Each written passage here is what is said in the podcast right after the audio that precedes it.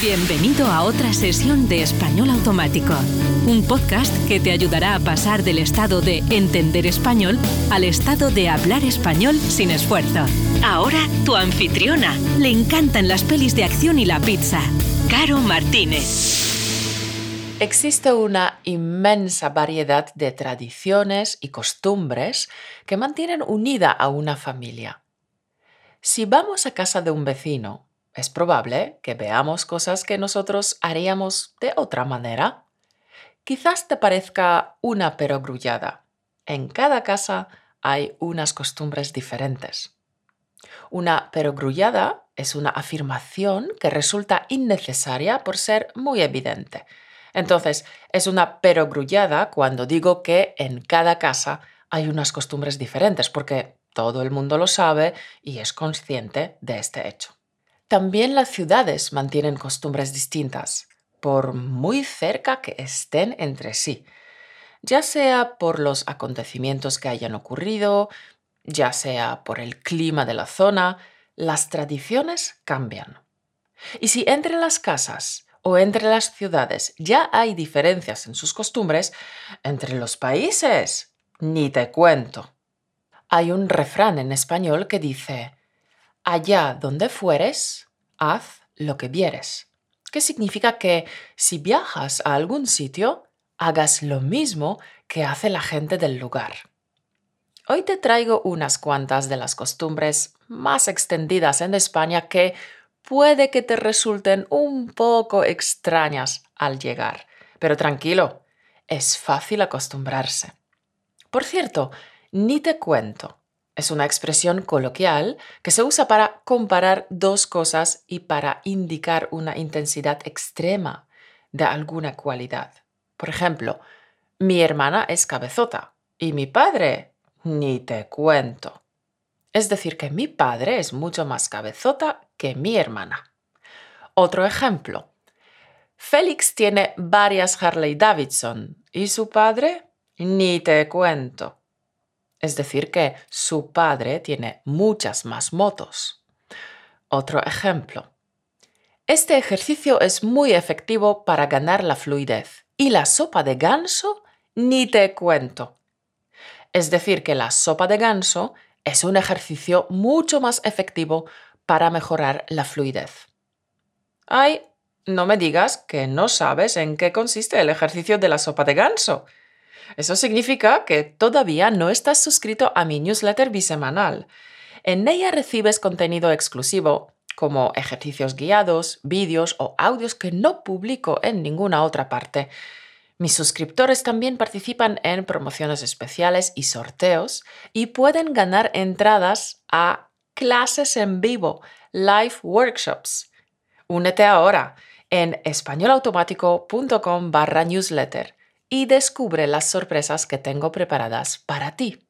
Repito el link, españolautomático.com barra newsletter. En el capítulo de hoy te hablaré de costumbres españolas que debes saber antes de viajar a España, pero aprovecho este tema para repasar. Oraciones condicionales del tipo 0 y 1. Frases subjuntivo con expresiones. Es probable que, es fácil que, lo común es que. El patrón gramatical aunque más subjuntivo y frases impersonales. Espero que tengas tu cuaderno desastre a mano, que intentes detectar todas las frases que contengan estos aspectos gramaticales y que las apuntes para usarlas durante tu próxima conversación con los nativos. Ya sé que cuatro aspectos gramaticales son demasiados, así que te propongo lo siguiente. 1. Escucha la primera vez el podcast fijándote en las oraciones condicionales del tipo 0 y 1. 2. Escucha la segunda vez fijándote en las frases con el subjuntivo. Y 3. Escucha la tercera vez intentando captar todas las frases impersonales. De esta manera habrás escuchado el podcast tres veces, porque, como digo siempre, la repetición es la clave. La repetición es la clave porque tu mente absorbe más vocabulario y patrones gramaticales de forma natural. Y si a este plan de acción le añades un trabajo con flashcards, entonces tu éxito está garantizado. Bien, pues escoge un patrón gramatical, coge un bolígrafo y un cuaderno y empezamos. Me parece una buena idea empezar por definir qué es una costumbre. Una costumbre es un hábito, es un modo de actuar fundado en una tradición o adquirido por la tendencia a realizar siempre cierta acción de la misma manera. Por ejemplo, Elvira tiene la costumbre de madrugar mucho. Otro ejemplo, a Yumiko le costó mucho adaptarse a las costumbres mediterráneas. Bien, la costumbre 1. Siempre ten a mano protección solar. En España estamos acostumbrados a tener sol y el protector solar es algo que no falta en ninguna casa. Y es que si hay algo que llame la atención de los que vienen a España es la cantidad de horas de sol que tenemos a lo largo del día. Es más, estamos tan acostumbrados que nos resulta muy raro si llueve más de dos o tres días seguidos. Pero ojo, también te digo que en algunas ciudades siempre está nublado y llueve un montón. Costumbre 2. Una habitación sin persianas es como una comida sin pan. Consecuencia de ese sol es el invento de las persianas. Lo más habitual es que haya persianas en todas las casas. ¿Qué es una persiana? Una persiana es una estructura formada por láminas horizontales que se coloca en ventanas y balcones para regular el paso de la luz y del calor. Hay diferentes tipos de persianas, pero habitualmente dichas láminas tienen un mecanismo unido a una cuerda que está dentro de la habitación. Gracias a esta cuerda puedes subir y bajar las persianas a tu gusto para controlar la entrada de sol en casa. Cuando vas a dormir, bajas las persianas para que no te moleste al amanecer.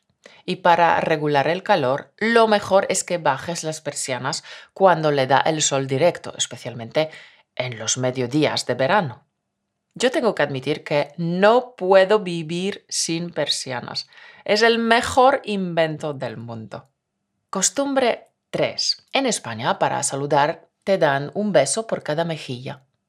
Lo más común es que un hombre salude a otro hombre con un apretón de manos y a una mujer dándole dos besos, uno en cada mejilla. En cambio, en cuanto a las mujeres, lo más habitual es que saluden a hombres y mujeres con dos besos, salvo en contextos muy formales, que saludan también con un apretón de manos. En cambio, en el ámbito familiar, tanto hombres como mujeres se saludan con dos besos. Es una costumbre tan arraigada que a nadie le parece raro darle dos besos a quien sea. Sin embargo, ahora, después de la pandemia, la gente es más cauta para saludar con dos besos. Yo también prefiero saludar dando la mano, que me parece una opción mucho más segura. Arraigado significa establecerse o afianzarse una costumbre. O puede ser también un vicio un ejemplo. Pagar en efectivo es una costumbre muy arraigada en muchos países. Otro ejemplo. En mi familia tenemos muy arraigada la costumbre de pasear después de cenar. Costumbre 4. En España no madrugamos y nos acostamos tarde. En España la gente es muy de hacer las cosas más tarde de lo normal. La hora de comer es entre las 2 y las 3 pero no es nada extraño que la comida se alargue hasta las 4, porque en España se hace la sobremesa.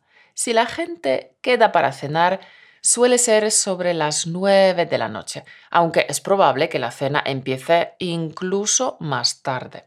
Así que, si vienes a España, olvídate de madrugar. Es más, siguiendo los horarios españoles, vas a poder disfrutar de todas las horas de sol.